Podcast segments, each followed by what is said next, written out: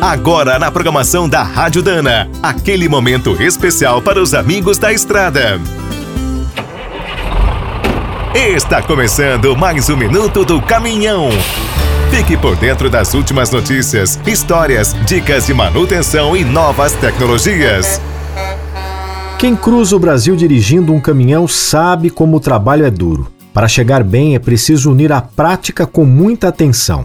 Cada região tem os seus problemas: estradas ruins, deslizamentos, atoleiros, obras, motoristas bêbados, rachadores, ladrões e por aí vai. Para ficar atualizado sobre os trechos mais perigosos, é interessante ler os estudos da CNT sobre os acidentes nas rodovias federais. A entidade sempre mantém uma edição recente no ar e o acesso é simples. É só visitar o site cnt.org.br e entrar na área de publicações. O anuário mais recente, com os dados de 2021, revelou que foram registrados 64.452 acidentes nas BRs. E o pior, foram 5.391 mortes. Vale lembrar que as nossas estradas já foram bem mais perigosas. Em 2011, tivemos um recorde trágico com 192.322 acidentes.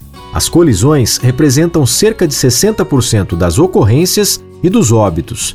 Depois temos as saídas de pista, os capotamentos e os atropelamentos. Entre as rodovias federais mais perigosas, as BR-101 e 116 lideram com folga. Depois temos a 040, 381, 153, 364, 163, 277, 262 e 376.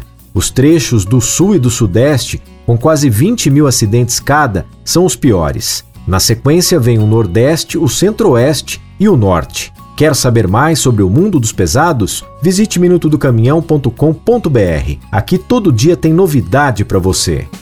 O Minuto do Caminhão é um oferecimento de Spicer e Álvaros. Desde 1947, uma dupla imbatível em componentes de transmissão, suspensão e direção. Comemore com a gente. Dana, 75 anos de Brasil.